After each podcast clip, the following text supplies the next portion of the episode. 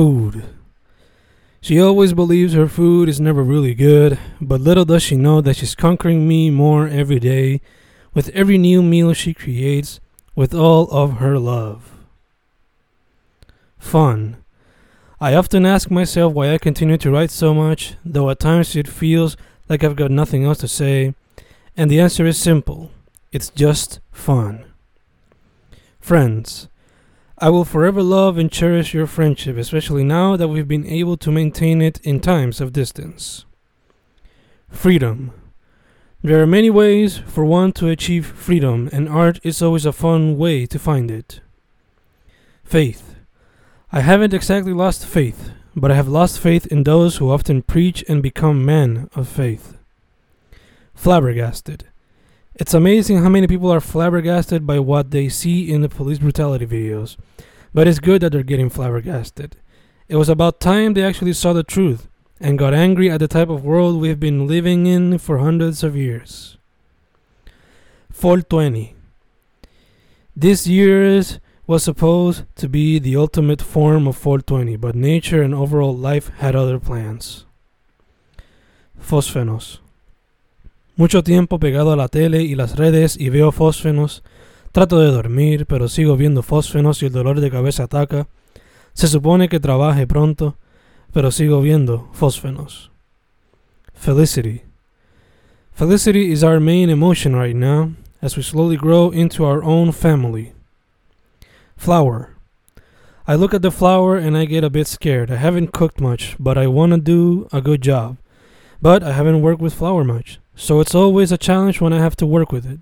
Thankfully, mommy's cooking gift will always stay with me. Fist. The monster clenches its fists as a new opponent dares to disturb its peace. Fuck.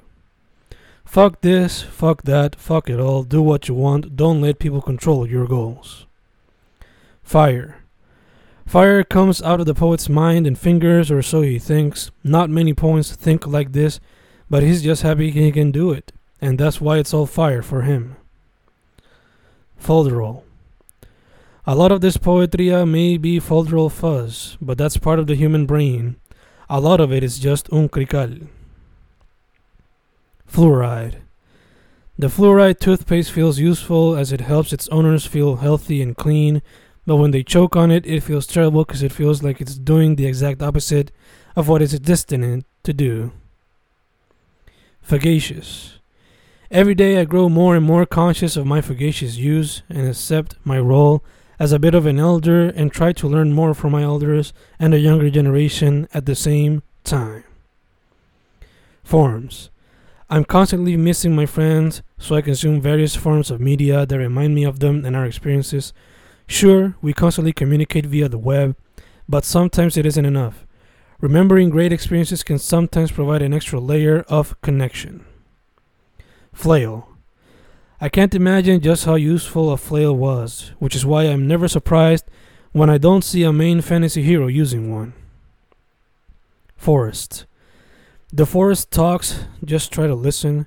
I'm sure you'll find Mother Nature's voice struggling to survive fears incomplete, unaccomplished, disappointing, depression, just a few fears.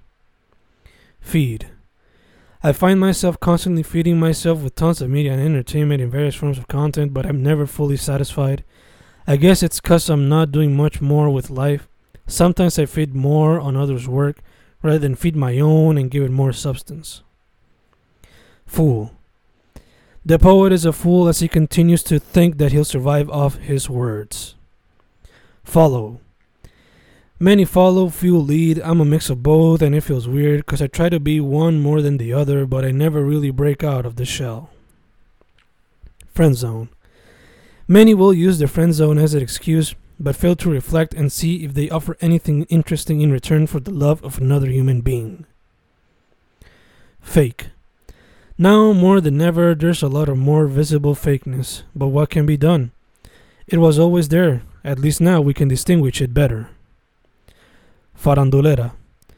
Mucho farandulero y mucha farandulera salen a la luz en las redes y todos tienen opiniones, pero eso no es raro, porque todos hemos presenciado algún tipo de farandulero en algún momento de nuestras vidas.